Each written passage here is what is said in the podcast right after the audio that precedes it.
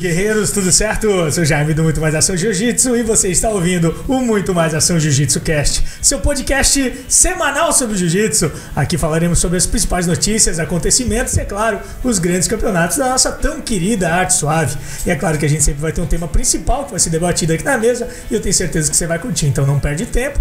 Assina esse feed aí e vem com a gente. O MMA Jiu-Jitsu Cast de hoje tem oferecimento da marca de kimono mais top, cara, que você pode imaginar que é a Storm Strong, é patrocinadora oficial aqui do canal. Se você tá afim de kimono Jiu-Jitsu, vai no site deles e, claro, usa o nosso cupom de desconto, fortalece a firma lá e o cupom de desconto é muito mais ação JJ. Beleza? Muito mais ação Jiu-Jitsu de hoje. É... A gente tá estreando com, com muito orgulho aqui estreando o nosso novo estúdio do podcast, o novo local do Muito Mais Ação Jiu-Jitsu. Você que está ouvindo o podcast, que acompanha o Muito Mais Ação Jiu-Jitsu, principalmente no YouTube, já deve ter visto o lançamento do, do do, do nosso cenário, das nossas coisas novas lá no YouTube. E aqui é o primeiro podcast que a gente está gravando nesse novo estúdio, nesse novo modelo, nesse novo formato aqui. E nesse primeiro podcast eu tenho a presença de duas pessoas que eu considero muito, gosto muito de vocês dois. Feijó, Jean Feijó, seja muito bem-vindo aqui. Fala galera, obrigado Jaime pelo convite, uma honra estar aqui, parabéns pelo canal, a gente acompanha muito o teu trabalho. Show de bola, muito obrigado. Você já vai ter um tempinho para se apresentar aí, tá? Alexandre Vieira, seja muito bem-vindo, meu amigo. Obrigado Jaime, muito honroso aí estar de novo aqui contigo e pô, parabéns pelo esse cenário aí, tá maravilhoso, cara. Parabéns. Show de bola, cara, obrigado, obrigado. Então assim, é, primeiro eu gostaria de fazer os agradecimentos aqui, né? Porque é, é uma realização de um sonho estar aqui né? Num, assim, você, você que já deve ter acompanhado, cara, é um espaço exclusivo para muito mais ação jiu-jitsu. É um local onde eu posso colocar, é, não só é um cenário num, num, num quartinho da, do meu apartamento, mas é um estúdio de podcast, é um local que eu tenho cenário, é um local onde eu tenho um tatame para gravar posição, é um local que eu tenho um escritório para editar vídeo. Então, é um sonho se tornando realidade. E obviamente que ele não, não, não seria hoje, eu não conseguiria chegar aqui se não fosse, obviamente, você que está me ouvindo, você que assiste os vídeos do Muito Mais Ação Jiu-Jitsu, você que nos acompanha. Sem você, Muito Mais Ação Jiu-Jitsu não existiria. Então, muito obrigado por você. E, obviamente, além de agradecer você que nos acompanha aqui, eu tenho que agradecer também Storm Strong. Cara, parceiraço, parceiraço. 2020 foi um ano difícil pra caramba. E o cara muito parceiro. Clebão, Cara, você mora no meu coração, viu? Você, você, você é demais, brother. E além de agradecer ele também, eu acho que vocês dois aqui vão concordar comigo que um cara ele ele vai longe sozinho. Mas quando ele tem alguém do lado dele que acompanha ele, fortalece o que ele quer fazer, ele vai mais longe. Então, o meu agradecimento principal aqui vai para o amor da minha vida, para Andréia. Deia, Beijo, meu amor, te amo, obrigado pela força. É, isso aqui é a realização do meu sonho e você me apoia muito nisso. Muito obrigado. Feijó tá rindo, né? Porque sabe que ter uma mulher forte do lado é, é, é, é foda, né, cara? A gente. A gente tem diferença, não tem não? Pô, absurdo, né? Absurdo. Eu sou o que a gente tem hoje, graças à minha esposa também, por isso que eu tô rindo aqui que a gente falou disso antes, né? A importância delas dando suporte pra gente e, e, e comprando nosso sonho juntos, né? Sem dúvida, cara. É, se ela não comprasse o sonho, quem ia comprar, né, velho? A gente, a gente já comprou, na verdade é nosso, né, cara? A gente tem que encontrar uma doida que acredite com a gente, né? O Alexandre pode dizer a mesma coisa, né, não? Ah, é verdade. Isso aí, cara, a mulher é, é essencial para para o cara conseguir realizar todos os sonhos, senão o cara fica perdido, né? Cara, ele tem até vontade, tem ideias, mas quem organiza é a mulher. A, ah, mulher. a gente viu isso na prática aqui, né, Jorge? Pode crer. Não, e assim, velho, é, a mulher tanto ajuda quanto, quanto atrapalha, né, cara? Quando a mulher certa, ela ajuda. Quando não é, brother, ela é uma âncora na tua vida, velho. Então, assim, é, é, não é, não é, não tô puxando o saco aqui não, cara, mas faz diferença, cara, faz diferença. Tem alguém importante no lado da gente. Então, é, vou parar de falar, senão eu choro aqui, cara.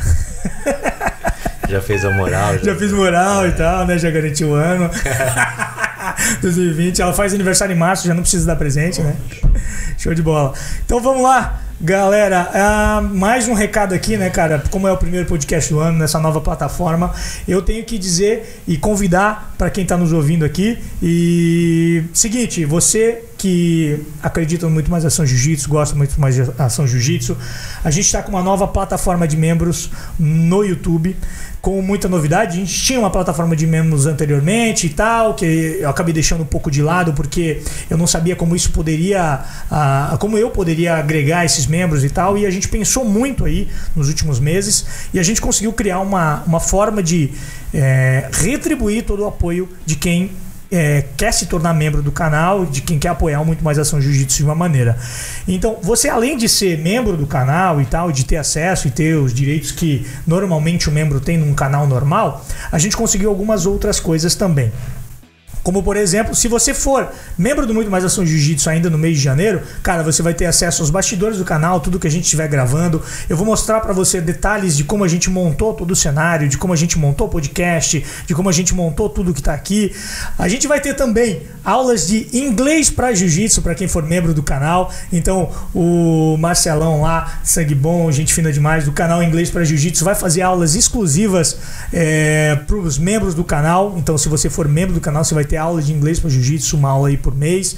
É, você vai ter acesso também ao Close Friends no Instagram do Muito Mais Ação Jiu-Jitsu, onde eu mostro fotos sensuais minhas de kimono e tal. É, não, sacanagem, né? Brincadeira, mas é, aquilo que eu mostro para os meus amigos lá, você pode, você pode ter acesso também se tornando membro do canal. E além disso tudo, ainda você vai ter é, você vai participar de sorteios mensais né, de produtos do Muito Mais Ação Jiu-Jitsu e tudo mais. E se você for membro do canal até o dia 31 de janeiro, ou seja, dentro do mês de janeiro, você vai estar concorrendo aí a um kimono da Stormstrong e um boné personalizado do Muito Mais Ação Jiu-Jitsu. Então, se você tiver e quiser é, colaborar com Muito Mais Ação Jiu-Jitsu, por favor, so, torne-se membro do canal, será um prazer imenso. E é claro, além de você vai poder ser citado em podcast, em vídeos e tal, tá tudo lá escrito lá no, no, no, no YouTube, nos, nas informações sobre membros.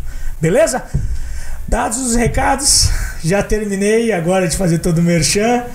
É... Feijó, por favor, se apresente aí para quem não te conhece. Fala aí quem é você.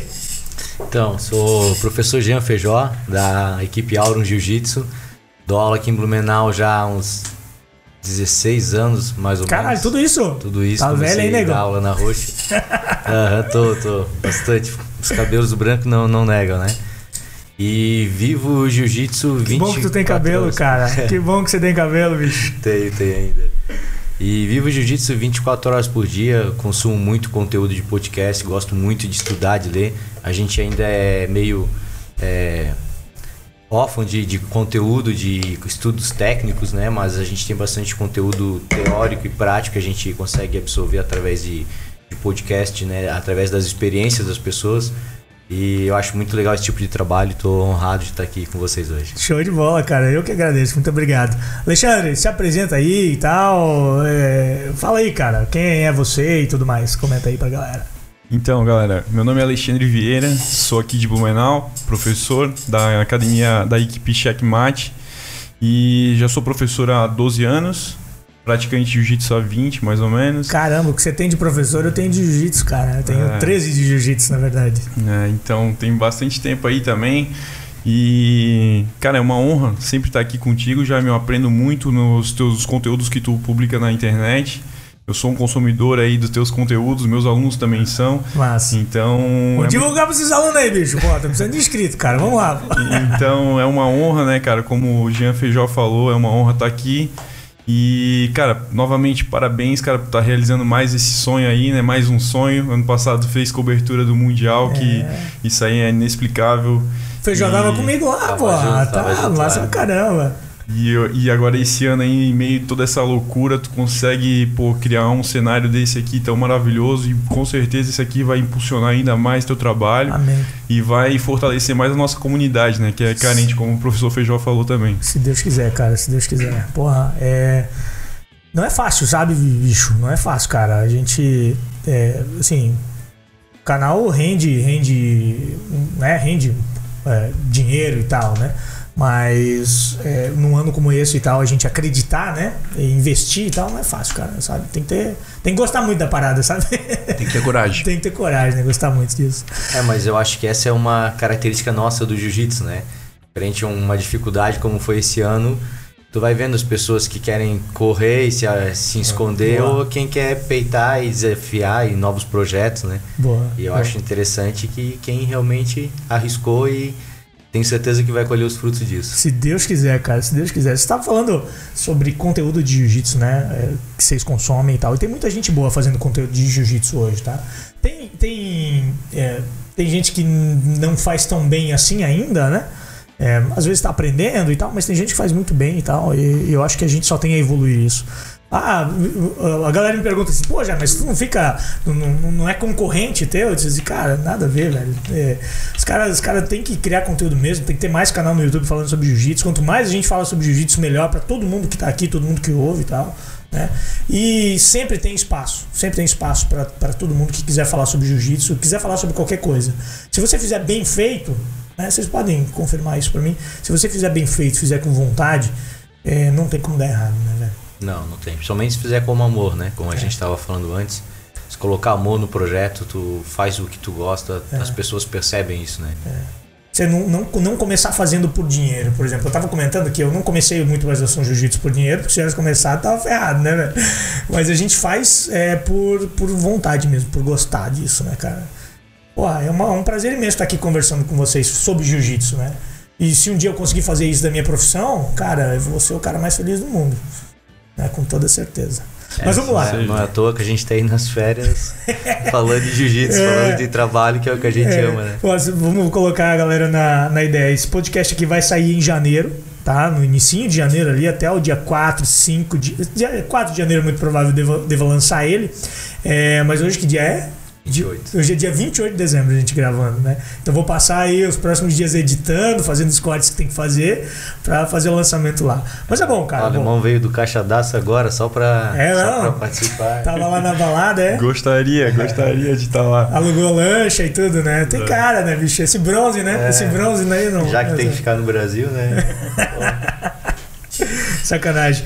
Galera, como sempre, a gente tem um, pequeno, um, um, primeiro momento no podcast, que é o nosso rolinho, onde a gente fala sobre os assuntos que estão rolando e tal, campeonatos, para daqui para de lá. Não tá rolando muito campeonato aí, já rolou algumas coisas e tal, mas eu vou falar com vocês aqui um assunto que tá bombando agora, que todo mundo tá falando sobre, e é o nosso American Jiu-Jitsu. Nosso American Jiu-Jitsu. Tenho um orgulho de falar isso. Fala aí, o que, que vocês acham de American Jiu-Jitsu? Cara, é, eu não gosto de titular a, o, a modalidade por, por uma nacionalidade. Eu acho que é, é querer chamar muito para si, fechar, fechar o mercado que, que é tão pequeno já, né? Dividir, na verdade, né, Dividir né, cara? Um Dividir uma que, coisa que não... Que é minúscula, né, já. É. Então, cara, eu não concordo nem um pouco com essa nomeação assim de American Jiu-Jitsu é, o Brasília Jiu-Jitsu, eu até entendo o motivo de ser usado lá fora, mas. Tem motivo, pelo menos, para ser Brasília Jiu-Jitsu. Tem motivo, caso, né? é. O pessoal lá usa essa nomenclatura assim pelo fato de querer mostrar uma modalidade, mas a gente treina Jiu-Jitsu é Jiu-Jitsu e eu acho que vai ser sempre Jiu-Jitsu, cara. Não, não tem porquê querer falar ah, América Jiu-Jitsu, daqui a pouco vai ter o Europa Jiu-Jitsu, o Ásia Jiu-Jitsu. Então, Paraguai Jiu-Jitsu. É, pô, eu acho que isso aí para mim não, não contribui. Acho que diminui, na verdade. Pô, concordo plenamente, Alemão. Acho que qualquer coisa que segregue, né, que separe de vídeo jiu-jitsu que já é pequeno, a comunidade já é pequena do jiu-jitsu, para querer se dividir mais ainda e causar esse tipo de intriga que não leva a nada, não acrescenta nada, não transforma nada, né? Eu acho que quando, quanto mais se comentar sobre isso, mais está dando crédito, porque o que eles fazem muito bem é marketing, né, divulgação do, do de chamar atenção, seja boa ou ruim, chamam atenção. E eu acho que quanto mais a gente falar disso, pior ainda. Então, acho que nem deve se dar crédito por esse tipo de coisa. Concordo, cara. Acho que não precisa, né, cara? É uma coisa que não precisa. Para que dividir? Para que criar mais um, um, esquema, né? A gente sabe que os caras são são tem meio que são acho se acham o dono do mundo e tal, sabe? São muito americano é foda, né, bicho? Porque tem tem dentro de si que eles são o centro do universo, né? E aí e começam a fazer esse tipo de coisa assim. Eu acho que é uma puta de uma babaquice. Mas tudo bem, vamos parar de dar hype pra esse negócio aí, porque não vale a pena, né? Não vale a pena. Eu acho que a gente, como, como, como jiu-jitsu, É, eu nunca, eu não, eu também é, tava, tava lendo alguns comentários sobre. Eu nunca treinei Brasília Jiu-Jitsu. Eu treino jiu-jitsu desde que eu me conheço por gente, né? Desde que eu me conheço por, por, por praticante de jiu-jitsu. Nunca. Ah, eu vou na academia de Brasília Jiu-Jitsu. Não. Brasília Jiu-Jitsu é conhecido lá fora, né? Então a gente treina jiu-jitsu. Que na verdade o Brasil também se apropriou de algo que não era dele, na verdade, também, né? É, que, é, que é tudo tem uma origem, tudo é japonês. Né? Então a gente se apropriou de algo que era japonês. É, Tornou-se Brasília Jiu-Jitsu por ser uma modalidade que ficou conhecida no mundo por brasileiros, né? É, divulgando e tal. Mas agora a América Jiu-Jitsu acho uma baita de uma babaquice. Mas vamos lá, gente, vamos lá. O, o, tema principal do podcast aqui hoje, a gente até colocou lá no, nos stories do Muito Mais Ação Jiu-Jitsu uma caixinha de perguntas lá pra galera mandar. E o tema principal de hoje aqui é o que que irrita um professor de jiu-jitsu? Então eu pedi para os nossos convidados aqui listarem algumas coisas é, que irritam eles, ou que eles acreditam que irritam em algum professor de jiu-jitsu e tudo mais, para a gente poder bater um papo, trocar uma ideia aí. E eu quero ver quem começa, quem vai querer falar a primeira coisa aí. O, Feijó, o, Jean. O mais velho, o, o mais velho que tem que começar, né, cara? É, não? Dá uma honra, né? Pô, então, é, cara, esse é um tema que quando tu passou pra gente eu achei legal, divertido. E é clássico, né? Tem, tem coisas que são clássicas, então eu pensei em trazer algumas coisas que, que são mais é, pessoais mesmo, que quem é professor acompanha isso. Eu acho que uma das que mais me irrita hoje em dia é o, o aluno chegar e dizer assim, pô, professor, tô sem motivação para treinar. Não tô mais me motivando, ou e normalmente esses alunos que lá no início falavam assim, cara, o jiu-jitsu é fantástico, mudou minha vida, eu melhorei em tudo que eu faço, aí um ano depois ele tá, pô, tô sem motivação, como se a gente acordasse de manhã empolgado para trabalhar, para fazer qualquer coisa na nossa vida, não entendendo a importância disso, né? Acho que todo dia a gente vai estar tá com a mesma motivação de fazer as coisas. Ou pior ainda, esperando a motivação vindo do professor, vindo de fora, vindo de, de algo de fora. Acho que isso é uma das coisas que mais me, me irrita hoje em dia e as pessoas esperarem, serem motivadas para fazer uma coisa que faz bem para elas, né? Pode crer. Eu acho isso me tira de sério. Cara, é, a gente nunca pode, nunca pode esperar que algo externo seja algo que, que vá nos dar motivação, né? Porque se a gente pega a palavra motivação, ela te motiva a uma ação, né? Quando a gente quebra essa palavra, né? Então, eu acredito que isso é muito mais interno e muito mais a longo prazo do que a curto prazo, né? Porque é, as pessoas têm que, têm que desassociar a motivação da euforia. Entendeu? São duas coisas Porque muito São extremas. duas coisas totalmente distintas, é, tá ligado? Empolgação, né? Empolgação, euforia e tal, Perfeito. que é o quê? Pô, ah, quando começa uma coisa nova, a gente, porra, tá animado, tá empolgado e tal. Você não está, na minha visão, né? Isso é o que eu, é o que eu, o que eu entendo isso você não está motivado, né? Você pode estar motivado, aliás. Você pode estar motivado, mas você, além de estar motivado, está empolgado, está com euforia, está animado para fazer aquela parada, sabe? Que não necessariamente é a mesma coisa. Eu gosto sempre de entender muito assim quando um aluno chega na minha academia, entender qual é o motivo dele estar tá buscando essa modalidade. Uhum. E isso eu deixo anotado na ficha dele, porque é, é, eu gosto de deixar isso anotado assim. É bom o cara lembrar daqui a um tempo, tá ligado? Sempre lembrar quando vem esses casos assim, pô, ou eu vejo que a pessoa tá faltando muito, alguma coisa assim, eu dou uma lembrada nele no motivo pelo qual ele foi ali, que essa é a motivação, né? O motivo da ação para ele estar tá treinando. Mas como o professor Feijó falou, às vezes aquele cara ele é amigo de um competidor. E aí ele quer ser o competidor também. Só que ele nunca passou por um processo competitivo, ele nunca foi um competidor de outras modalidades. Uhum. E aí ele chega também um dia e começa a participar dos treinos, né, eufórico. E chega um momento que essa euforia ali vai acabando, esse fogo vai apagando, e aí a motivação dele, que era ser um competidor, na verdade, hum, ele viu que aquilo ali era só uma, um incentivo, às vezes, de um parceiro dele, um amigo dele, entendeu? E aí ele começa a se frustrar, daí entra outras coisas, né? Então. É, às vezes os caras, às vezes a gente tem que cuidar para não viver o sonho de outro, né? Exatamente. É tá ligado? Aí. Ah, não, pô, eu tô motivado. Eu sou o cara agora que vou investir no mercado financeiro. Eu sou o cara agora que vou virar marombeiro. Eu sou o cara agora que vou ser competidor não sei, e tal. E às vezes é porque ele tá envolvido numa. Num, né, tá vendo o outro com sucesso naquilo e tá tentando encontrar, porque ele. É, é, viajando um pouco, né? Ele ainda não encontrou a sua motivação, né? Ele ainda não tem aquilo que vai seguir para ele, né? É, não, é, perfeito. Só colocando aqui, né? Eu entendo que tem muita gente que tem muito compromisso, muita coisa e, e realmente às vezes não consegue dar prioridade ou estímulo suficiente para treinar. Perfeito. O que eu quis dizer, colocando, é que a gente trabalha muito com atleta, né? E aí o atleta vem, ele quer ser competidor, quer ganhar e quer evoluir, e aí treina, treina, ou ele entende o quanto que o jiu-jitsu é transformador na vida dele, e aí do nada ele desmotiva, ele acha que aí já acabou e, e às vezes joga fora uma ferramenta incrível da vida dele uhum. por por às vezes estar tá um pouco cansado, um pouco estressado, né? Uhum. Às vezes não é nem falta de motivação, né, cara? Às vezes assim, todo mundo tem direito de ter um dia ruim, de ter uma semana ruim, né, cara? Né? Tipo, porra, se a gente fosse, se a gente tivesse a opção de deixar de trabalhar toda vez que tivesse uma semana ruim, um dia ruim, né? Tem que mas, ir lá. Mas na verdade já reparou que a gente deixa de fazer coisa boa pra gente.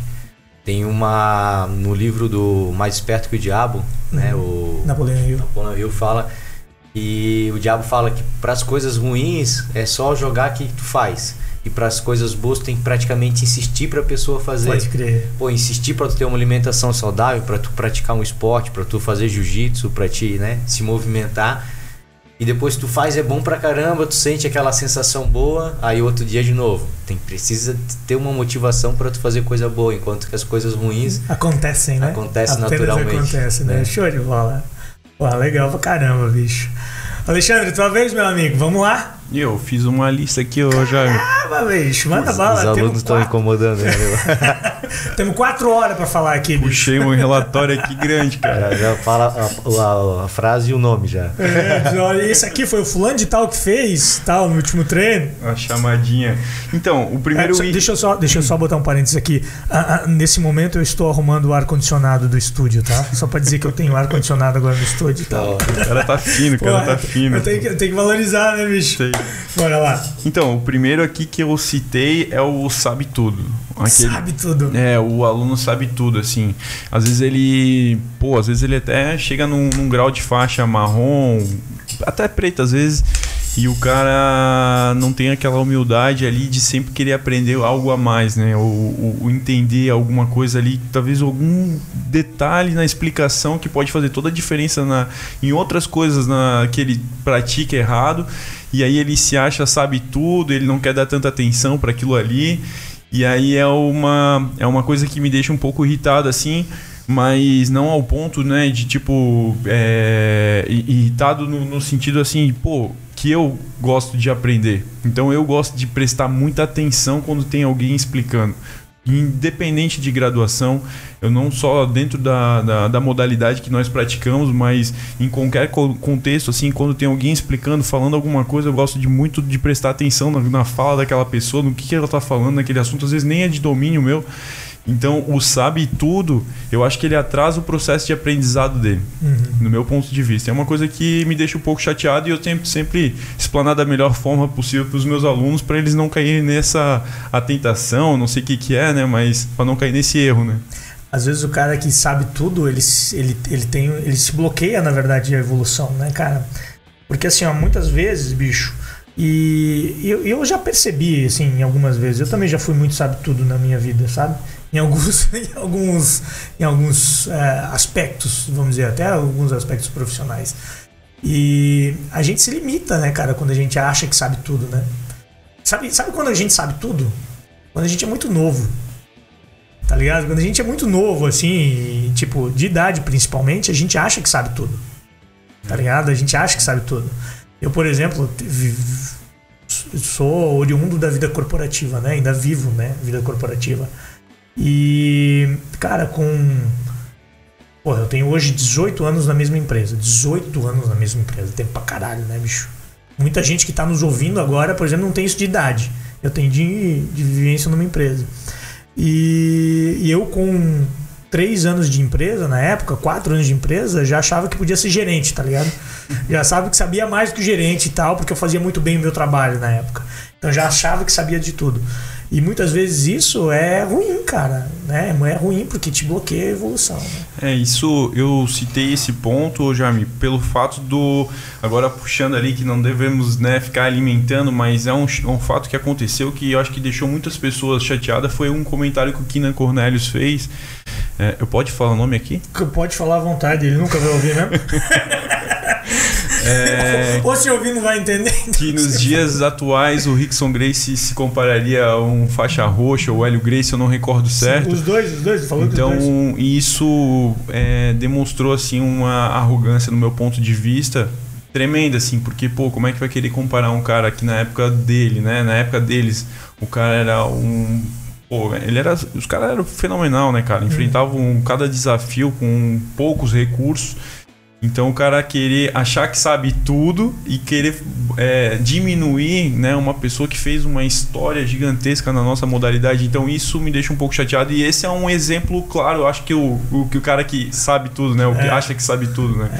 É. Esse é um pouco é o, é o, é o ponto que eu falei para ti ali que eu levantei aqui, mas não dos meus alunos, algumas observações externas, entendeu? É, eu acho que isso até chateia bastante a gente, porque a gente sabe que o aluno está se limitando, né? A gente uma coisa que eu procuro fazer é tá sempre participando de seminário. E aí todo seminário que tu vai com, com alguém com uma experiência diferente tu dá um choque de realidade o cara te mostra algum detalhe alguma coisa que tu pensa meu como é que eu nunca vi isso? Como é que eu nunca pensei nisso? Sempre tem algum, alguma coisa que te traz para a realidade que pô tem muito que aprender. E aí quando tu percebe gente assim na, na, na tua aula treinando ou convivendo com a pessoa tu pensa pô esse cara ele precisa desprender disso para ele evoluir. Enquanto não fizer, não vai acontecer. No começo até irrita a gente como professor pensar, pô, esse cara não está valorizando o meu trabalho, mas depois tu começa a pensar, pô, que pena, ele está perdendo uma grande oportunidade de evoluir, né?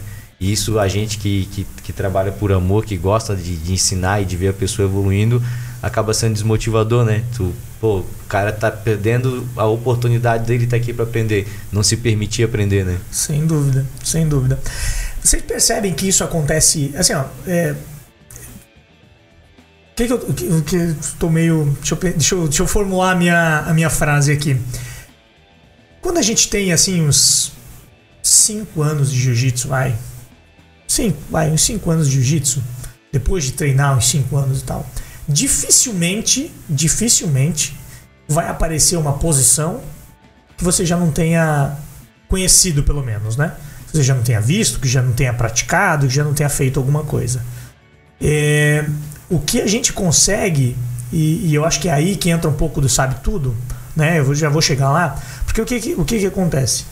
Muitas vezes é o que vai fazer a diferença para a gente que evolui, né? Depois de um tempo aí, é uma pegada diferente, é um jeito de posicionar o quadril diferente que você não conhecia ainda e um motivo do porquê é aquilo.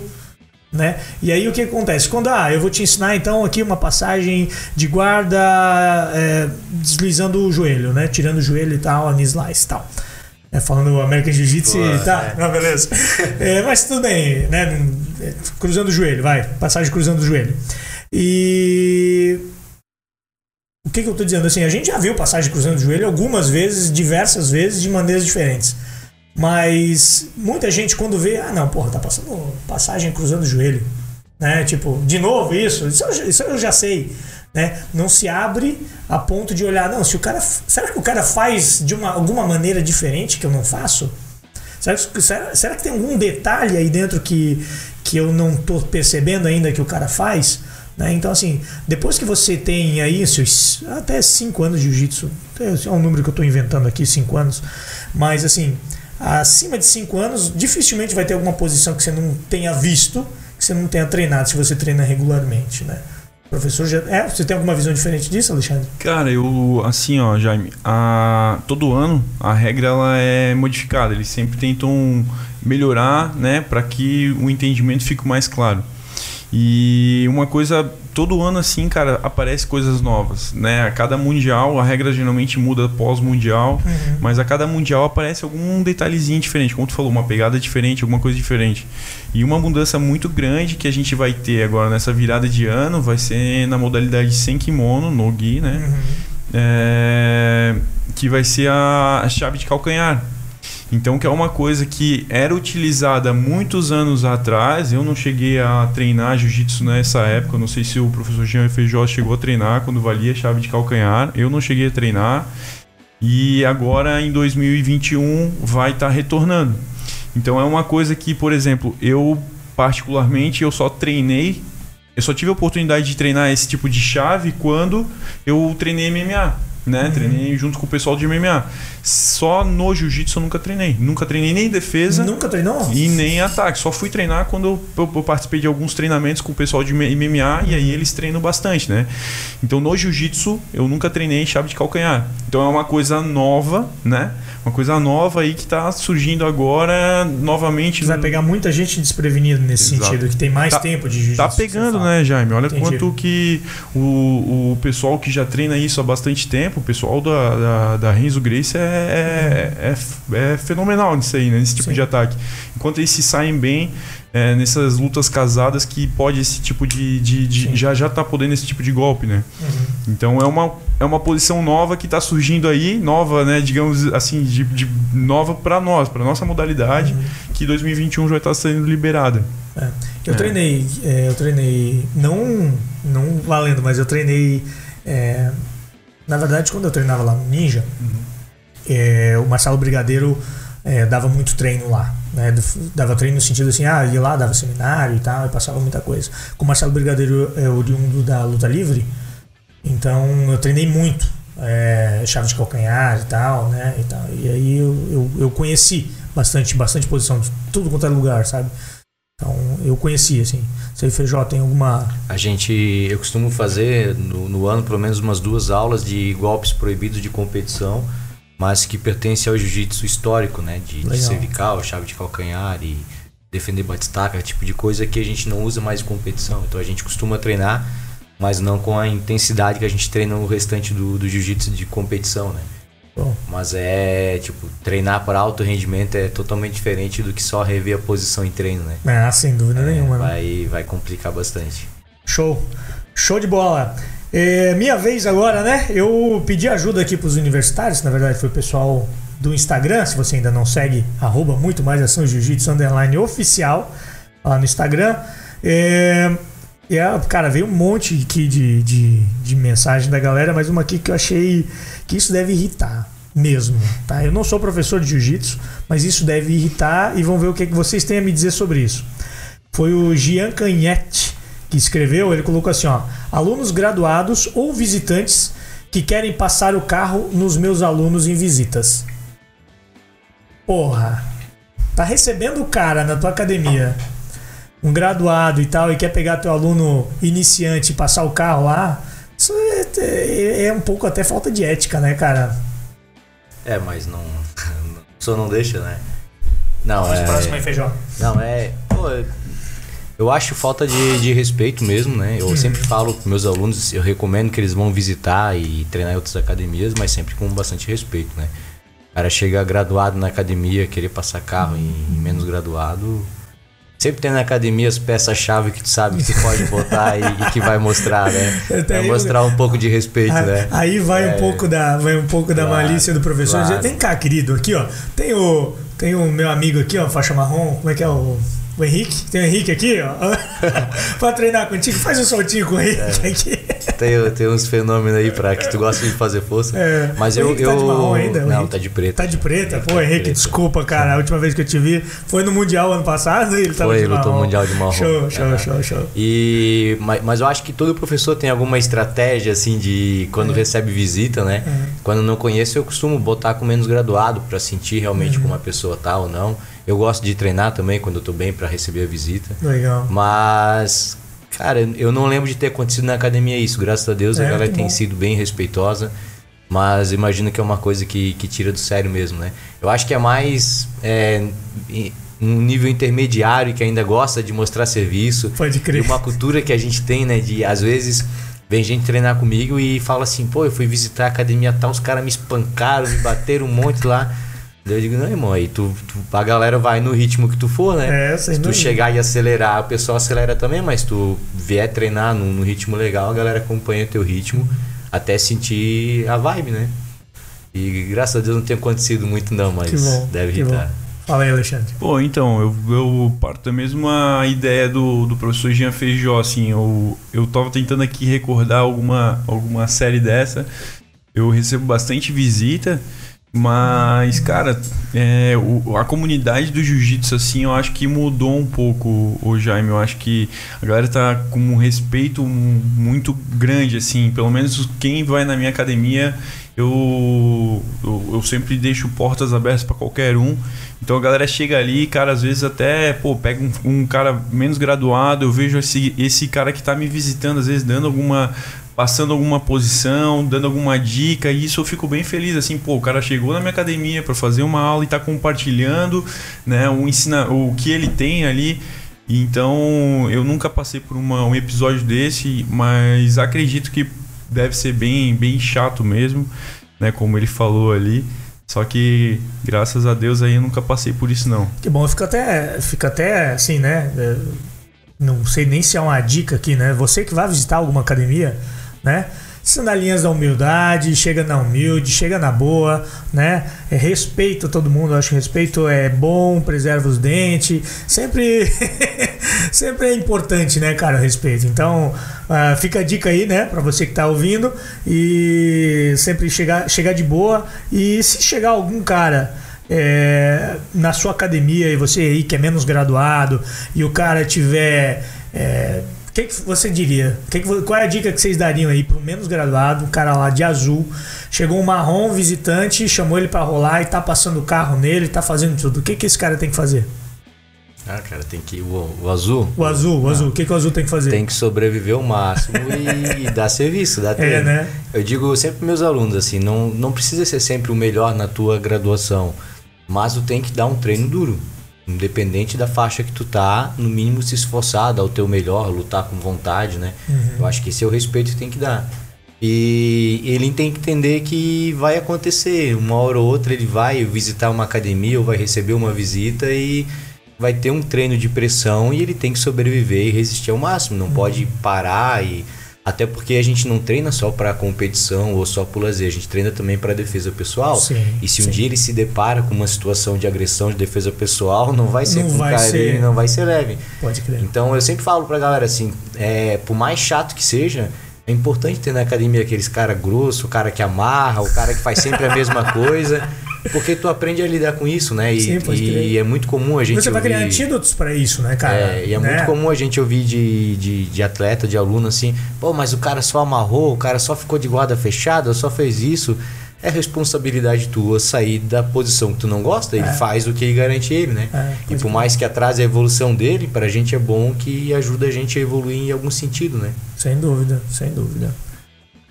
É, Alguma coisa? eu acho que sim, cara. Assim, ó, o, o cara se tá tomando aperto, é ali que o jiu-jitsu tem que entrar, né? É, né? É, o jiu-jitsu foi criado para isso, para tu sobreviver ali no maior perrengue possível. Então, se tu conseguir, né, suportar toda aquela pressão, às vezes vem um cara que é muito acelerado e tu não tem tanta velocidade, tu vai ter que saber lidar ali, tu vai ter que saber, né, acompanhar o giro dele, talvez não vai conseguir, mas tu vai ter que segurar ele de alguma forma, então botar a cabeça para funcionar e não se frustrar, né? Claro. É aquele negócio, levar até o final, mas não se frustrar e, e tomar conhecimento que isso ali também serve para o aprendizado dele, para a evolução dele. Né? Isso é o mais importante, eu acho, assim, para o aluno. O apanhar na academia, que a galera fala, o perder, o ganhar, é, tudo serve para aprendizado. Tu tá ali num processo de aprendizado. Pode então crer. não tem que se importar pelo resultado que tá tendo ali dentro, né? Esse é o meu ponto de vista. Então é isso que eu acho que eu falaria para esse meu aluno aí, faixa azul, que tá tomando perrengue do, do marrom. Show Eu vi, eu vi uma entrevista do Pedro Valente falando disso, eu achei muito legal, que é uma visão que eu nunca tinha pensado sobre amarração. Ele disse assim que, não, não criticando, tá? Eu gosto muito de jiu-jitsu esportivo e gosto da linha de defesa pessoal e não acho que caminhos separados, tá? Como muita gente acha. concordo. Isso é um tema para um outro podcast, Pô, viu? É, me chama. Por favor. É, Tá convidado já, pô. Obrigado. E aí ele falou assim, pô, a competição ela pune a amarração.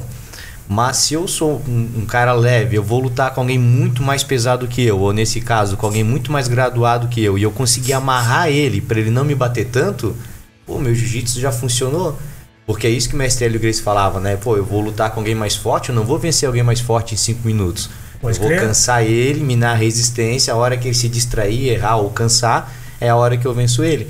Então, às vezes, a própria amarração é um sinal de que teu jiu-jitsu tá bom. Eu tô lutando com alguém muito mais forte, muito mais técnico, mas eu eu, consegui travar ele... não deixei ele me pegar tantas vezes. Então, até nesse sentido, se a gente olhar a amarração, pode ser algo produtivo pro nosso jiu-jitsu. Show de bola. Fantástico, galera. Obrigado.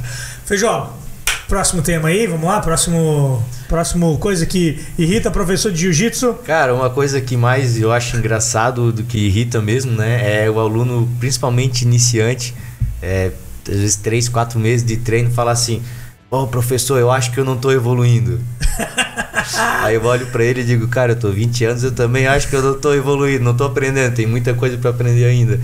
As pessoas não entendem, às vezes eu tenho dificuldade de entender da ciência longa e infinita que é o jiu-jitsu e acham que em dois, três meses vão estar fazendo muita coisa, entendendo, porque uma coisa é tu aprender a técnica no treino, e outra é tu botar ela em prática na Putz, luta, é um processo de aprendizado muito longo. E a gente vive, é, clichê falar isso, né? A gente vive um mundo ansioso, todo mundo quer resultado para agora, quer treinar agora para ser campeão amanhã, não, não, não trabalha com longo prazo.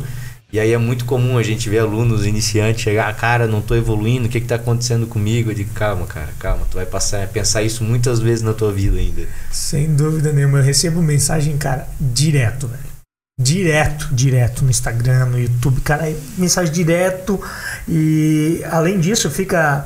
Eu, eu já vou adiantar aqui um, um, um tema que, assim, é, o que deve irritar também é o pessoal, além de não estar evoluindo, aquele que acha que evoluiu demais já, já tá pronto para a próxima faixa, já tá, já tá cobrando graduação, já tá se comparando, né? A gente fala isso depois.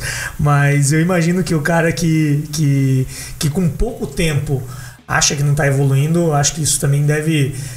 Assim, eu, eu, eu, eu fico pensando o que, que passa pela cabeça do cara, né? O que, que ele acha que é o jiu-jitsu?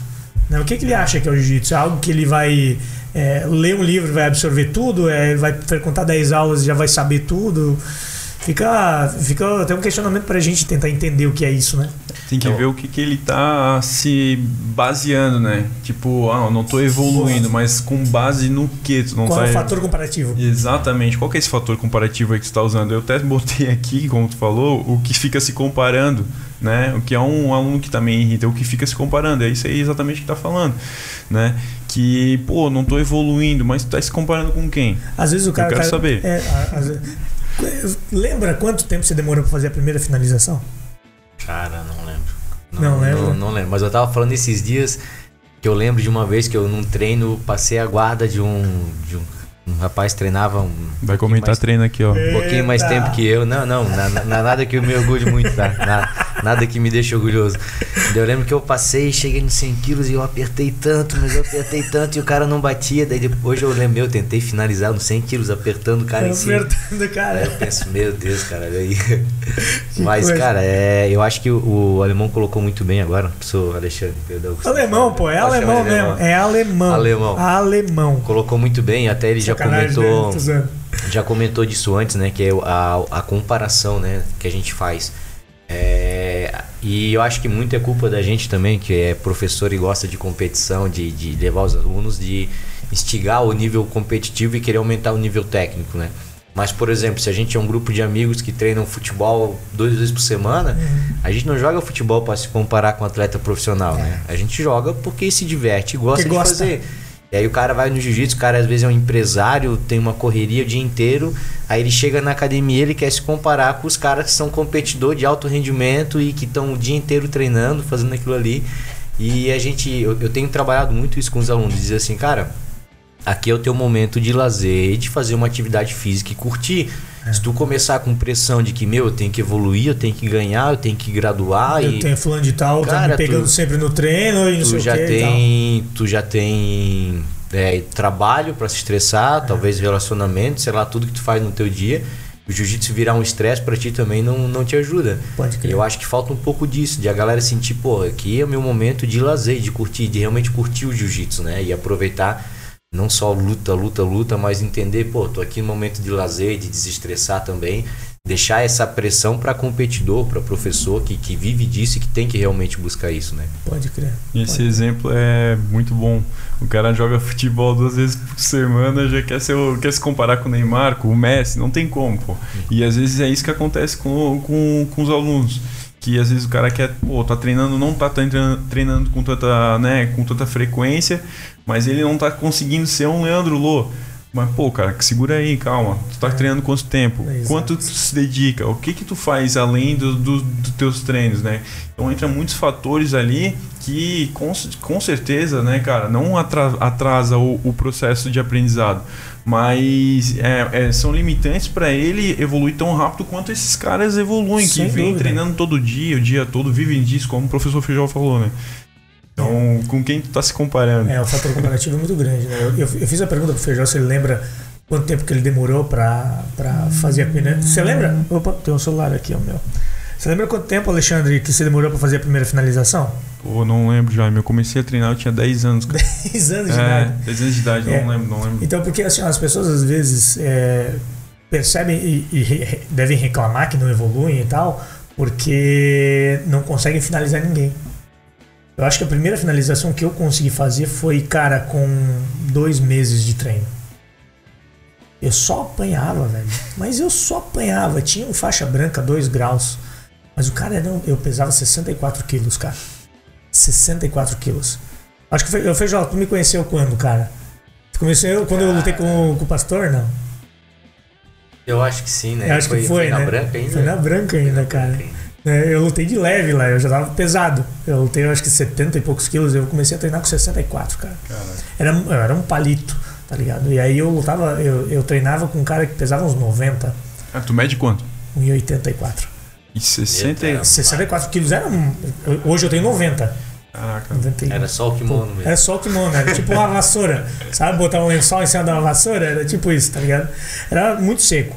Aí, cara, eu apanhava direto, velho. Direto, direto, direto, direto, direto, direto. O cara, assim, o, o cara fazia comigo o que queria. Era faixa branca 2 graus. Forte e eu era faixa branca. Já tinha liso. apanhado tudo que ele tinha. Aí o que, acontece? Eu já tinha apanhado de tudo quanto é jeito, de todas as maneiras possíveis. E aí, depois de dois meses, eu finalizei aquele cara.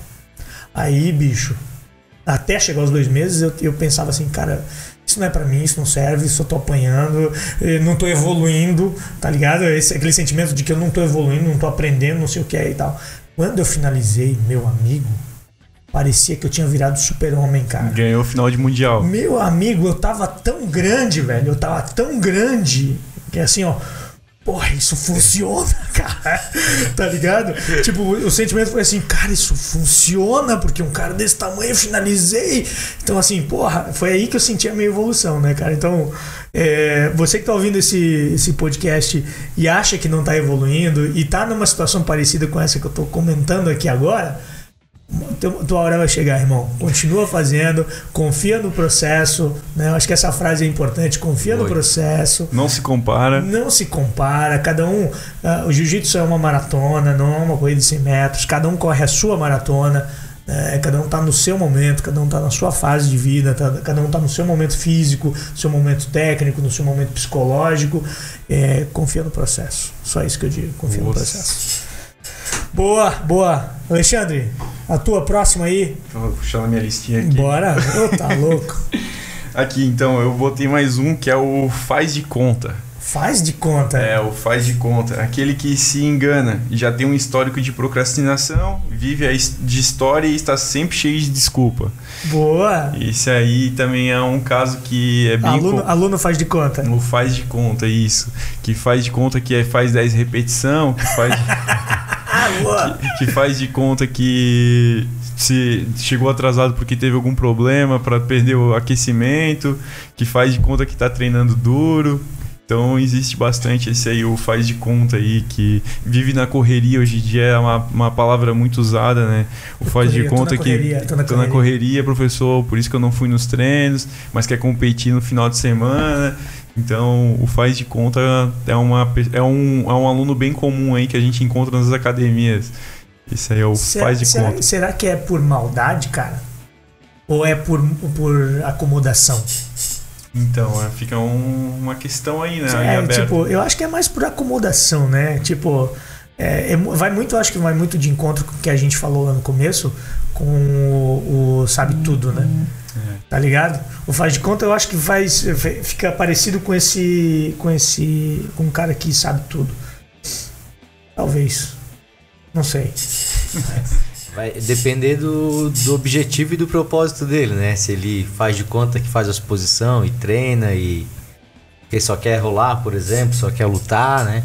Tá, tá se enganando, mas tá com algum propósito diferente. Agora, o cara que, que faz de conta que treina, que faz de conta machucado para não, não rolar, para não lutar, esse acaba não tendo vez no jiu-jitsu, né? Porque jiu-jitsu é muito de verdade, né? Então se tu é, se tu mente para ti, tu uma hora tu não aguenta mais aquela mentira ou tu acorda para a realidade ou não O jiu-jitsu espelha, né? né? É. é. Porque às vezes tem, né, o cara que faz de conta que dá uma matada no treino, que chega atrasado, mas ele gosta só de ele não entendeu a importância da, da parte técnica de tudo, a gente dá um desconto que é mais desconhecimento do que maldade, né?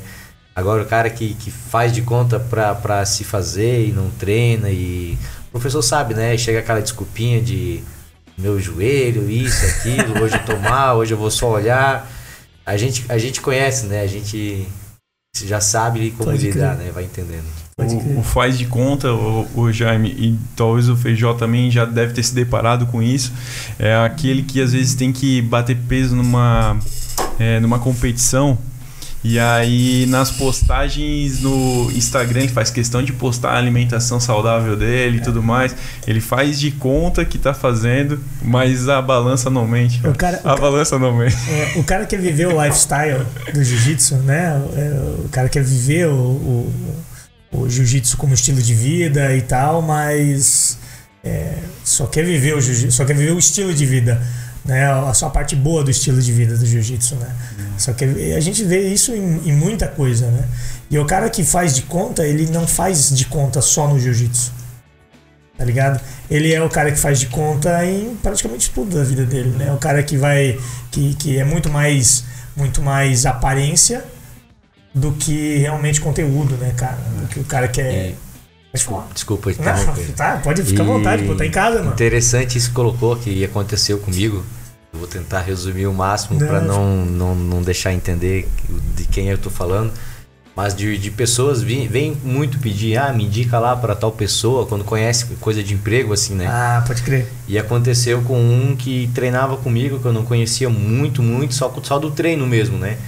Mas no treino é um cara desse faz de conta que, que o Alexandre falou, né? E aí eu pensei assim, pô, como é que eu vou indicar desse jeito, né?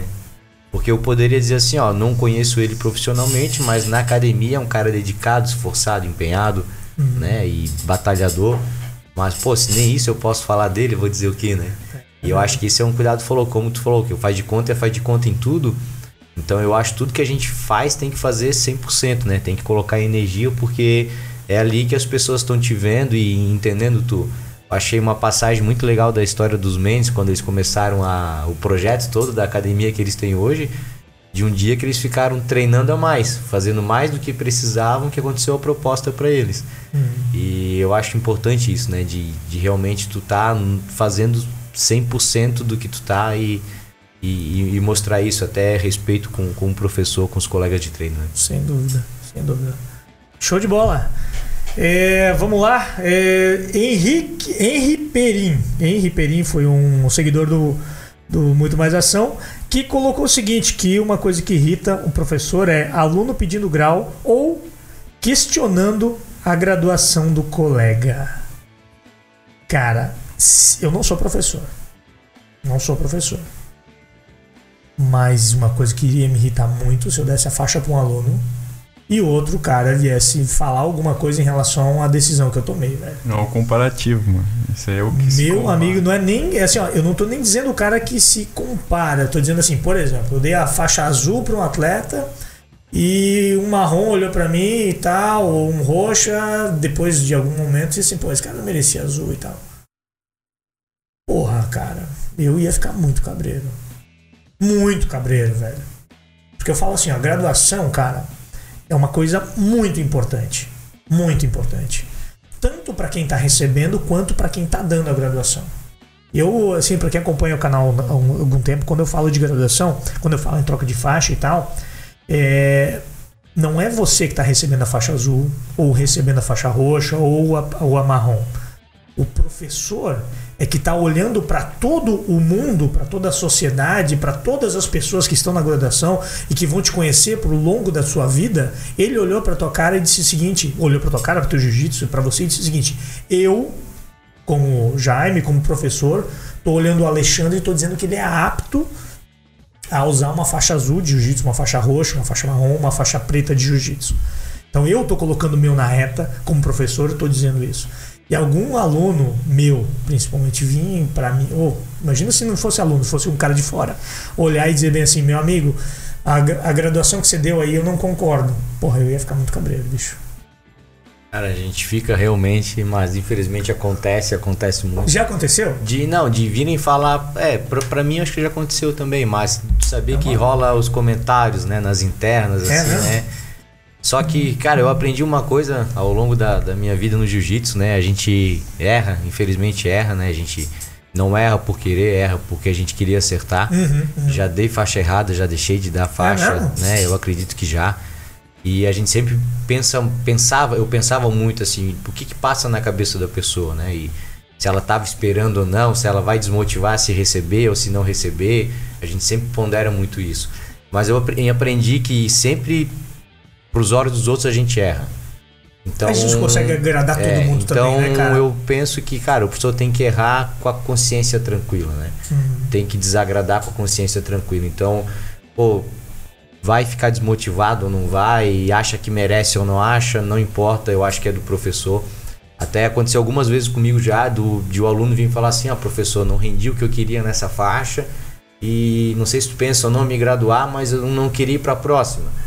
E eu sou bem grosso e digo, cara, o dia que eu tiver que perguntar a opinião de aluno sobre faixa, eu vou te chamar e vou te perguntar, mas até lá eu decido e não importa o que tu quer falar, se tu acha que é agora ou não, a decisão é minha, cabe boa, a mim. Boa. Porque é uma responsabilidade minha, né? Eu vejo já hoje o jiu-jitsu já tomando um, um, caminho um pouco diferente, então a maioria das faixas acaba sendo muito mérito técnico. Uhum. Mas a preta mesmo, a preta é quase que um assinar de avalista, né?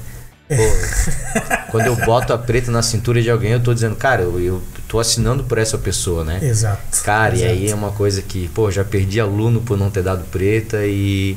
Mas é uma arrepende? coisa. Não, de jeito nenhum. Não, Pelo né? contrário. Não, né? É, Pelo é. contrário, eu tenho orgulho de não ter dado. Boa. Mas, cara, é o tipo de coisa que tu tem que, tem que conviver, então conviver com a tua consciência limpa. Tu saber que lá na frente, muito provavelmente, as pessoas que criticaram vão uma hora dizer assim, pô, agora eu entendi o que, que ele queria de mim e uhum.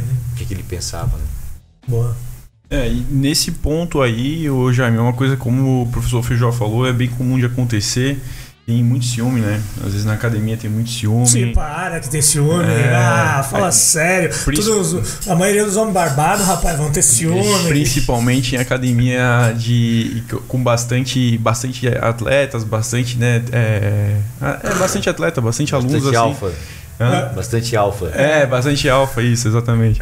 Então, isso existe, mas uma coisa que eu gosto bastante de fazer, cara, é deixar bem consciente esse meu aluno que está sendo graduado, para que esse murmúrio que rola em redor ali não chegue nele, não contamine ele, tipo, venha desanimar ele, né? Ao ponto dele achar que, pô, será que eu não realmente não não tava não sou merecedor dessa graduação? Então isso é um cuidado que tem que ser tomado, né? Porque a graduação, ela não é só, como o professor Feijó falou, por mérito técnico Uhum. Né? Tem vários pontos ali, daí entra tudo aquilo que a gente acabou de falar. Tem aquele cara que só pratica duas vezes a semana, que vai ali, que é um, um lifestyle, que é um extra que ele está fazendo, ele vai para academia para fazer uma atividade física, buscar um, né, um, um, um lazer né, dentro de uma modalidade. Então esse cara também merece tanto quanto aquele que está três vezes do dia na tua academia ali treinando, né? Claro que cada um tem o seu tempo, mas ele merece também. Então esse cara não pode desanimar às vezes com um comentário é, às vezes não é ofensivo ao ponto de querer ofender essa pessoa, às vezes é mais para querer tipo questionar a posição do professor realmente como o, uhum. o, o, o Henrique falou, Henrique, uhum. né? Henrique, Henrique Perinho, acho que é Henrique, deve ser Henrique. É, então, eu acho que no meu ponto de vista, se eu posso dar uma, uma dica para o professor, é sempre deixar bem consciente esses alunos que estão sendo graduados, o motivo real que ele está recebendo essa graduação e apoiar esse cara que sim, ele é merecedor daquela, daquela faixa, né, daquele uhum. grau que ele está recebendo e que não importa o que os outros falem, ele tem que confiar no professor e no processo. Eu acho que esse é o, mais, é o ponto mais importante. Sem dúvida, eu gostei muito do que o Feijó falou, que a decisão é sua. A decisão é sua e, e não, não, não, precisa pedir para ninguém isso, né, cara? É, eu tenho duas coisas para comentar aqui. É, a primeira, a primeira tem, eu tô assistindo, tô assistindo uma série que eu recomendo para quem não assistiu ainda, que é a The Crown, que fala sobre a, a história da Rainha Elizabeth, a Rainha da Inglaterra. Já assistiram ou não? Não. Não. Ah, você entende muito da história lá e tal, né? E vai bem de encontro. É, assim, da, da importância da decisão como líder, né? É, eu vou contar uma historinha antes e depois eu vou encaixar com o The Crow aí. O, eu tava conversando essa semana. Spoiler? Oi? É não, não, não é spoiler, não, fica tranquilo. Essa semana eu tava conversando com, com o Mohamed Ali, ele me comentou, a gente tava conversando sobre um assunto lá e tal, e aí ele pegou e me comentou assim: Jaime, pô, você acredita que uma vez eu tinha, eu tinha marcado um seminário numa academia aqui nos Estados Unidos e tal. E faltando uma semana, uma semana e pouco para o seminário e tal, o professor me passou mensagem dizendo: Olha, eu não, eu não tenho mais, eu não vou mais, eu, eu, você não vai mais fazer o seminário aqui, porque tem uns alunos aqui que não gostam do seu professor e tal. E aí é, vai ficar ruim o teu seminário aqui, mas eu consegui umas aulas particulares aqui para você para compensar a tua viagem até aqui e tal. Aí o Mohamed uh, disse o seguinte: não, não vou mais. É, fica tranquilo. fica de boa, tô de boa aqui, não vou mais lá e tal. E aí, né, o, o, assunto, o assunto vem bem de encontro porque assim, né? Cara, que líder é esse, velho? Que toma a decisão, que toma uma decisão de contratar, e porque ele achou que, que ele achou que isso ia agregar para os alunos dele, contratar um campeão mundial para lá e tal. Aí tem um motim de alunos, que com toda a certeza deviam ser minoria, e fazem um lobby aí para e, e, e, o cara volta atrás na decisão. Né? E o que que, o que que tem a ver com a série que eu comentei, né? Que aí a gente vai bem de encontro, que é com o que o Feijó disse que ele tomou a decisão como líder, que eu tomei a decisão e é minha e pronto. Na série The Crown, ela fala. Tem um, tem um momento que a Rainha Elizabeth que ela ganha. Que, ela, que, o pai dela uh, morreu e ela vira rainha. Na primeira, na primeira conversa que ela teve com a rainha mãe, com, com ela, a rainha mãe diz, fala para ela algumas coisas e ela fala, num determinado momento, ela fala assim, ó, no decorrer da sua vida, você vai ser colocada por diversas vezes em situações em que você vai ter que tomar uma decisão, em diversas situações em que você, como Elizabeth, tomaria uma decisão, mas você, como rainha, deveria tomar outra coroa sempre vence, independente da situação. Então, assim, é, a gente, como faixa preta, né, quando tomar uma decisão, é, cara, é a nossa decisão. Razão e emoção, é, né? É assim, ó, é, é, essa foi a decisão.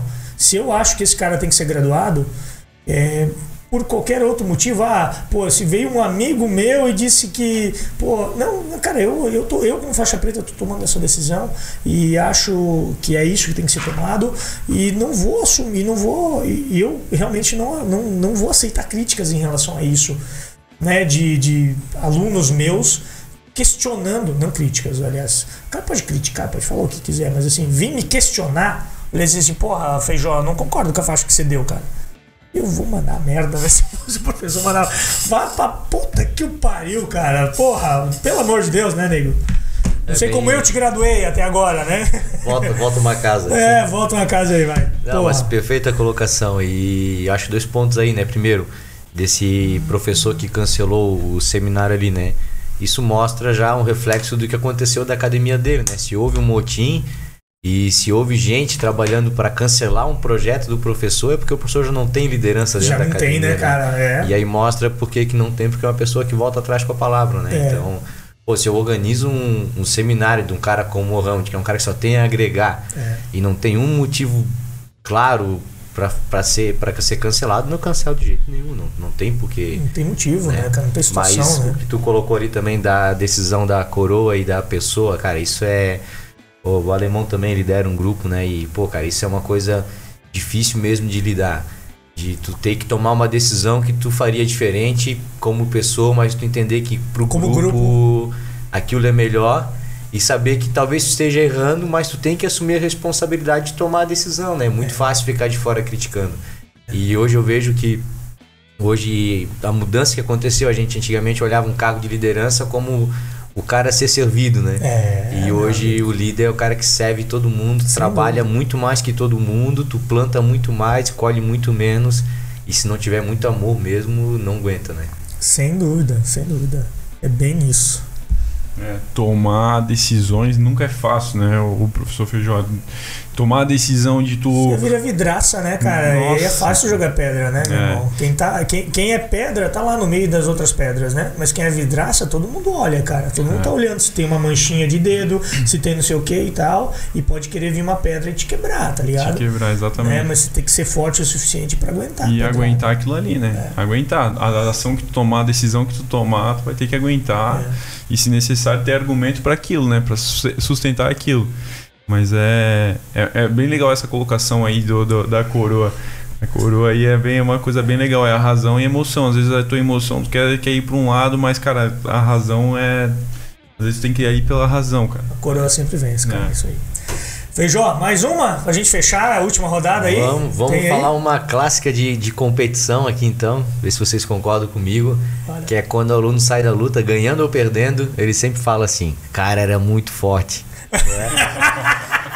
Cara, todo mundo fala isso. Ganhou ou perdeu a luta? Meu, cara era muito forte. Cara, competição, todo mundo faz toda a força que tem ali. Todo mundo é muito forte, isso né? Isso é clássico, cara, né, cara? Sempre ouve a mesma coisa. Cara, era muito forte. Em todo, em todo nível, cara. Do branco ao, do preta, branco ao preta. Do branco ao preta, o adversário sempre é muito forte. Uh. Até para valorizar uh -huh, a tua vitória, uh -huh. né? E para justificar a tua derrota. É, Muitas vezes, é, né? Essa é clássica, né? Boa, boa o muito forte também na academia, né? Acontece bastante. Às vezes no treino, pô, professor, eu não consegui fazer determinado movimento que o senhor estava pedindo porque o cara é muito forte. É. Então calma, calma aí, calma aí. Tu é muito forte, todo mundo é muito forte, tu também é muito forte. Segura é. essa onda aí que todo mundo é forte. Pô. É, cara, é... mas isso chega a irritar?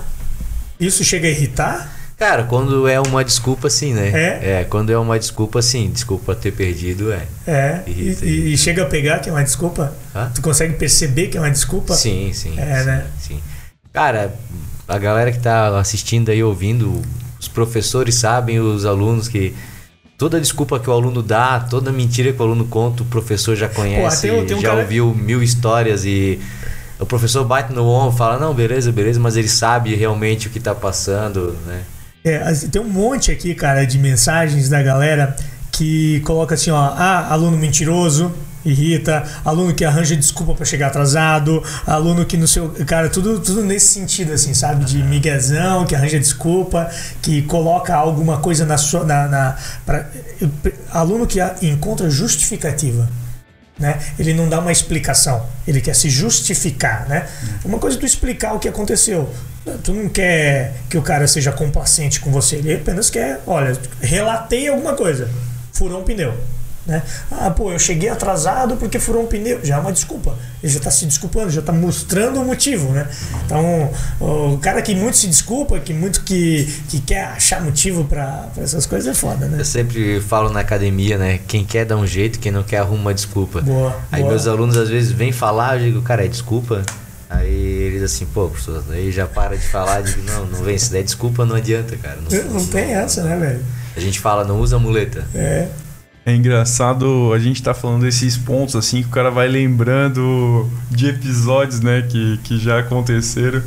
E a desculpa, cara, é uma coisa que às vezes parece que é o, o melhor amigo de, de na, na, na, quando a gente tá passando por alguma dificuldade.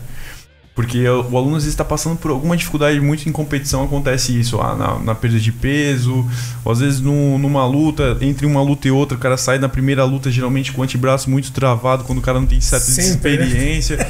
Então ele fala, pô, professor, não aguento, eu acho que eu não vou conseguir para a próxima. Então ele vai aguentando, parece que é o, o melhor amigo dele, é mais fácil ele se apoiar na desculpa dele do que é. se apoiar na confiança do professor, do treinamento, do processo todo que ele fez. Então, o, o, usar essa a desculpa como amuleto, cara, é a maior, fu, a maior é, furada. Então, é, é o colchãozinho quentinho. É. é assim, tipo, ah, o cara era forte, cara, é. porra. É. E... Não sou eu que treinei pouco, o cara era forte é. mesmo, entendeu? Porra. E, e eu acho bem importante a gente, como professor, né, colocar isso para os alunos para treinar isso na academia já também. Né? Então evitar de ficar dando desculpa na academia de ah, perdi o treino porque eu estava machucado, o joelho, ou isso, eu estava cansado, saí ontem, trabalhei o dia inteiro. Né? Então eu já trabalho na academia, cara, não dá desculpa, luta, que deu, deu, não, não, se, não se justifica por nada. Tá machucado a ponto de não lutar, não luta. Se tá machucado, mas quer lutar, não fala que tá machucado. Boa, boa. E segue em frente. Até teve uma passagem com a, com a minha esposa, eu suguei ela na faixa mesmo, deixei ela porque eu sei que ela é exemplo, né? E, e a gente que é preta sabe que faixa preta tem um alvo gigante nas costas, todo mundo quer Sem te pegar, dúvida. todo mundo quer mostrar serviço contigo. E ela, por ser minha esposa, tá na academia também, vai ser um alvo também. E eu queria que ela realmente fosse um, um alvo duro. E sempre cobrei muito dela de ter essa frequência. E aí no final do ano passado ela machucou o ombro, acho que foi. E aí ela foi treinar mesmo como machucada. E ficou treinando uns dois, três meses machucada. E aí um dia ela veio falar pra mim assim, é, eu só treinei aquele período porque se eu não treinasse, tu ia falar que era desculpa. Aí eu assim, mas tu treinou, não treinou? Dela assim, treinei, então se não tivesse, realmente teria sido uma desculpa. É, claro. Aí ela parou assim, pô, pior que é verdade, né? Faz sentido, é. né? E realmente é assim, a, a primeira ideia dela provavelmente seria de, ah, eu não vou treinar esse período, mas pro Jean não mexer o saco, é, eu vou treinar. E foi, treinou e deu jeito. Então, se a gente aprende a esconder as desculpas e, e, e, passar por cima, tu consegue usar isso também na competição, né? E na tua vida fora daqui também. Porque Sim, a gente usa desculpa para tudo o dia inteiro. E, pô, esse ano mesmo, essa pandemia aí, tudo que era problema era culpa da pandemia. É. Teve gente que não mudou nada, que não O cara tá gordo desde agosto do ano passado e agora tá dizendo que é por causa da pandemia que tá 10 é, quilos é. acima, tá ligado? O cara já não treinava. É, eu não posso falar nada porque eu também fiquei um tempão sem treinar. Né? Vamos mudar de assunto? Vamos lá? Pô, mas é porque eu. Não, tá, desculpa. desculpa, desculpa. desculpa é porque tava, tava complicado, não sei o quê. O cara era muito forte, entendeu? o cara era muito forte. A desculpa era muito forte. A desculpa era muito forte. Alexandre, boa, boa, boa, boa, bom tema. Vamos lá. Tem o... mais alguma coisa aí? Vamos encerrar com esse tema aí. O de tá? segurar, o de segurar a mulher na faixa é, é engraçado. Foi maldade, é né? Engra... Pô, isso aí foi maldade, viu? A minha esposa vai, vai assistir também, daí, pô, já, já tá me ajudando aqui. Qual é o nome dela? É Tuane. É Tuane, Tuane, aí, já sabe como vai ser, né? É. Sabe que vai ser maldade. Sacanagem. Uh, Jô, um abraço, né? Tá me ouvindo aí? Jô, um abraço, beijo, viu? E faz tempo que eu não vejo o Jô também. Acho que a última vez que eu vi foi no ano passado, no Mundial, cara. Faz tempo. É, vamos lá, Alemão. Ah, Alexandre, o, o vamos, vamos, vamos, finalizar com a, com a tua última aí, vamos lá. A minha última é ah, aqui, ó. Essa aqui, cara, essa aqui é, é, é, é, forte. Acho que essa aqui vai abrir bastante discussão. O, o aluno que acha que o professor de jiu-jitsu dá aula por diversão e não por profissão aquele aluno que acha que assim, por ele treinar jiu-jitsu por diversão, ele acha que às vezes não o pagar mensalidade, né, o, é uma é uma contribuição carente que ele está fazendo ali. Ele não vê às vezes muitos alunos, né? eu acho que isso amigos. eu acho que isso está mudando bastante, exatamente, não é uma patota, né? Então ele ele vê e agora está mudando bastante, graças a Deus aí o trabalho de professores, né, excelentes, trabalho como o teu também, né, Jaime, tá deixando cada obrigado, vez mais obrigado, a nossa obrigado. modalidade profissional. Mas muitos alunos ainda, cara, chegam e acham que o jiu-jitsu não é um, uma profissão. Pô, mas tu faz o quê? Não, eu sou professor de jiu-jitsu. E, e tu trabalha com o quê?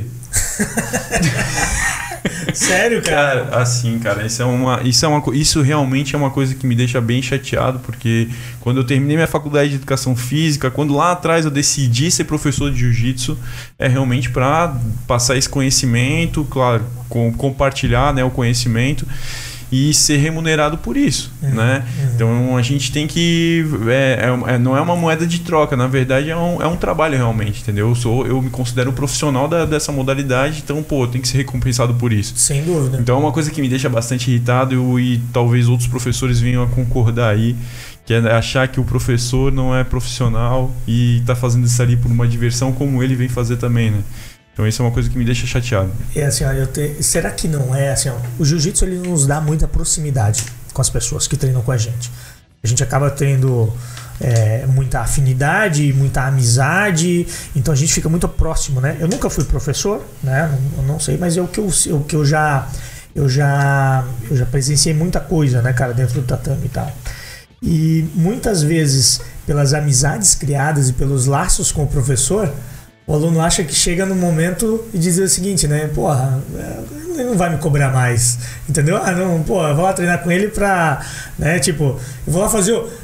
Muitos devem chegar ao ponto de dizer, eu vou lá fazer um favor de ir no treino, né? Bem, bem entre aspas, né? Eu vou marcar presença no treino porque eu já sou graduado e não sei o que e tal, não preciso mais pagar e não sei o que, né?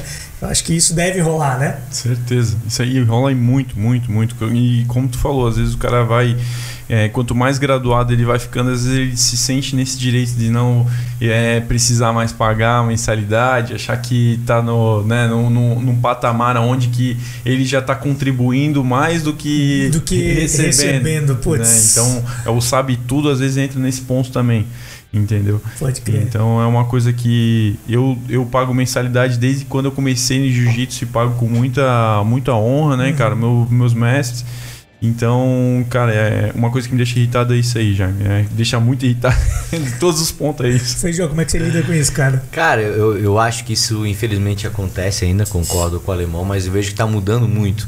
E muito disso acontece da, da cultura antiga do jiu-jitsu, né? Antigamente era, é, pô, vamos treinar, quem vai puxar o treino hoje? Ou, ah, o cara tal tá puxando o treino. Como se fosse realmente um clube que tu vai lá e, ah, vai fazer tal coisa de aquecimento e e Sai vão lutar e porrada e pronto, como se estivesse alugando o tatame, né? Pode crer. Mas eu vejo, pô, acompanho o trabalho do alemão, sei como é que é, e vários outros professores aqui, a cidade tem excelentes professores. E a galera tá trabalhando com conteúdo, com metodologia, realmente agregando valor na aula. E quando tu, o aluno percebe isso, né? Daí ele entende que, o que, que ele está pagando e o profissionalismo uhum. do, do professor, né? Mas infelizmente ainda por ser uma atividade que para alguns é de lazer, né? Eles acham que a gente também tá lá por lazer e. É. E é, realmente, dar aula é um lazer. Eu, é. A gente gosta, mas o trabalho que a gente tem para dar uma boa aula, para se preparar, para organizar, para ter uma academia, cara, isso é muito trabalhoso, muito trabalhoso. E... Cara, se, se, se você, como profissional, conseguiu encaixar, encaixar aquilo que você é apaixonado por fazer com aquilo que te dá dinheiro, você é, você é feliz, você é um privilegiado, é isso. Você não pode ser é, é, prejudicado por isso, né?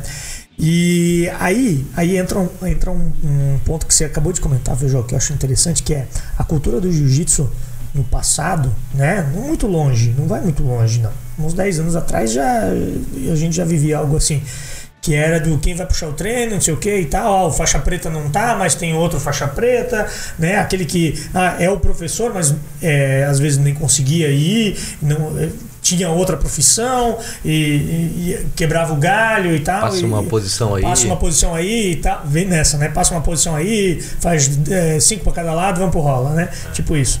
É, muitos professores, quando começaram a encarar o jiu-jitsu como profissão, né?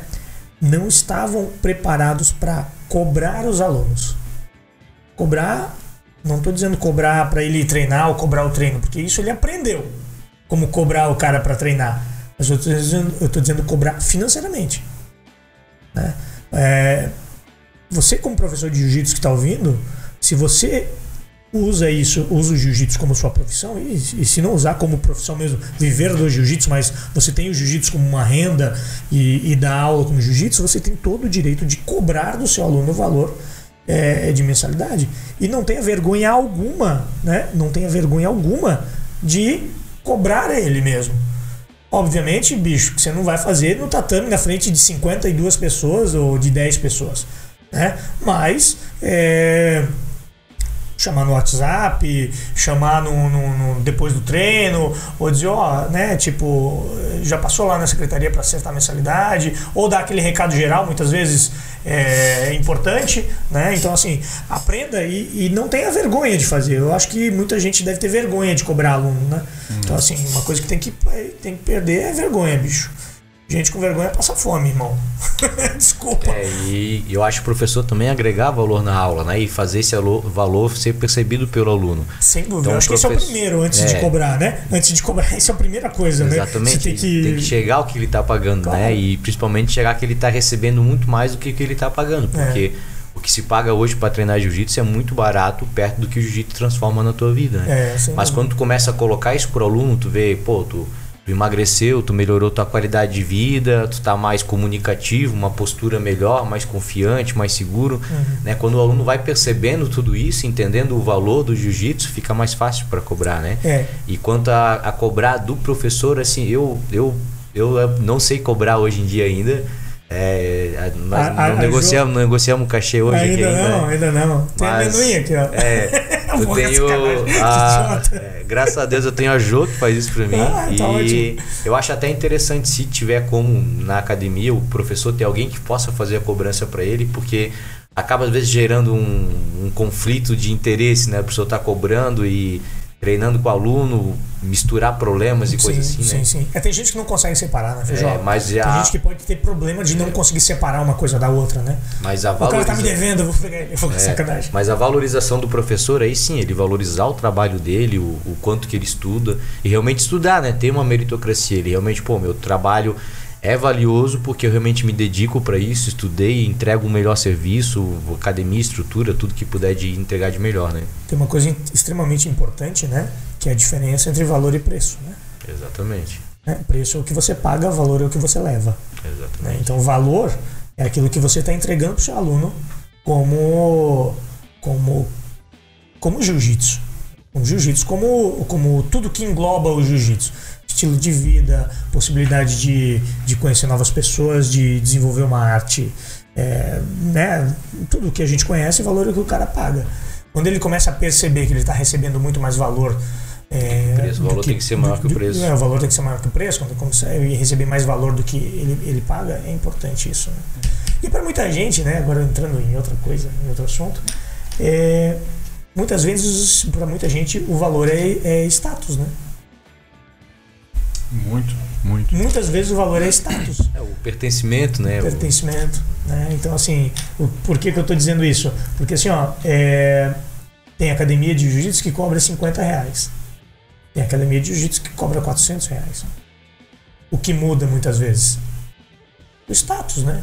É, é a maneira. Muitas vezes o jiu-jitsu é isso aí a gente vê em tudo, né? É na, mesmo, numa né? marca de roupa, é. a mesma camisa que é vendida na, na esquina sem uma marca é, é 50 reais. Aquela mesma camisa com uma, com uma marquinha ali, é. às vezes é 200 reais. Então, né? assim, então o professor tem que entender muito disso, né, cara? Assim, tem que entender muito, não. Ele tem que, ele tem que é, perceber isso, né? Perceber se, isso. se posicionar e ser coerente, né? É, posicionar e ser coerente, porque quero atender um público mais elitizado, ah, eu vou ter que ter uma estrutura mais elitizada, um, kimono, postura, vocabulário, tudo. né, hum. tudo.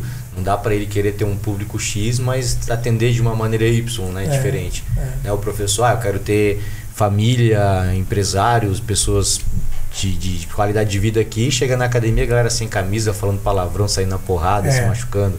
Então tem que ser coerente com o que ele, o público que ele quer atingir, né? Sem dúvida, sem dúvida.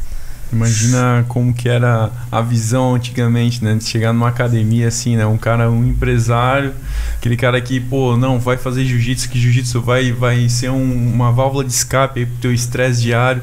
Cara chega na academia, olha assim, aquela galera sem camisa, saindo na porrada. Já pensou, velho? Quando, quando, imagina só como é que era chegar numa academia lá na. na... Pô, esqueci o nome da rua lá. Ah, na do Carson Grace. Quando tu entrava lá dentro e dava de cara com Carlão Barreto, Vitor Belfort, uh, Murilo Bustamante, todos aqueles caras de né, troglodita e tudo mais. Né, Porrada comendo. Meu Deus do céu, pra onde vai correr, né? Vai correr pra onde? Será que eu vou me meter? Eu fico, sabe, sabe o que eu fico pensando, já? Pedindo a lesão já. Pô, é, pô, o cara era muito forte. É, eu fico pensando, cara, é, como que chegava o aluno iniciante, assim, eu cara, como sei, que velho. era esse, tipo assim, o, o iniciante chegar para ver uma, uma, um treino é. desse, assim, e despertar aquele interesse, cara, eu quero participar disso aí. É. E como é que era tratado esse cara, assim, nessa primeira aula dele, cara? cara eu tenho muita curiosidade para saber isso. Eu acho que devia ser um ambiente muito intimidador, cara. É. Mas muito intimidador, velho. Tu chegar, numa, chegar lá e tu olhar os caras, uns caras, o Valide, toda essa galera toda, tudo isso treinando, imagina só, cara. Tem ideia? É Valide, né? Imagina só como é que isso devia ser, velho. É. Caramba, mano. Mas era isso também que é, atraía, né? Era o público que atraía esse tipo de gente, né? Por exemplo, eu comecei o jiu-jitsu por, claro, por, por, por é, por incentivo de outras pessoas, mas eu já, mesmo tendo pouca idade, 10 anos de idade ali, eu já buscava aquilo que eu escutava, que eu via em revista, às vezes eu via em uma fita cassete, entendeu? Então eu já buscava aquilo. Então eu já esperava encontrar aquilo que eu via numa academia, né? Então eu acredito que o público também que, ele atingi, que eles atingiam era esse, era sem dúvida né? nenhuma. É, Os caras que nenhuma. iam lá já, já eram Que vinham de né? outra modalidade, né? O, às vezes cara que já vinha de outra academia queria treinar só nível alto, né? É, pode crer. Então tá bom, galera. É isso aí, é isso aí, é isso aí. É, então você que ficou até agora no nosso podcast, muito obrigado, muito obrigado mesmo pela sua presença, pela sua audiência. Feijó, obrigado, irmão. Cara, é prazer imenso é, ter você aqui. É, foi animal, foi do caralho aqui, cara. Show de bola, agregou muito. É, espero que eu possa contar com você em mais episódios aí, que a gente possa fazer mais conteúdo, viu?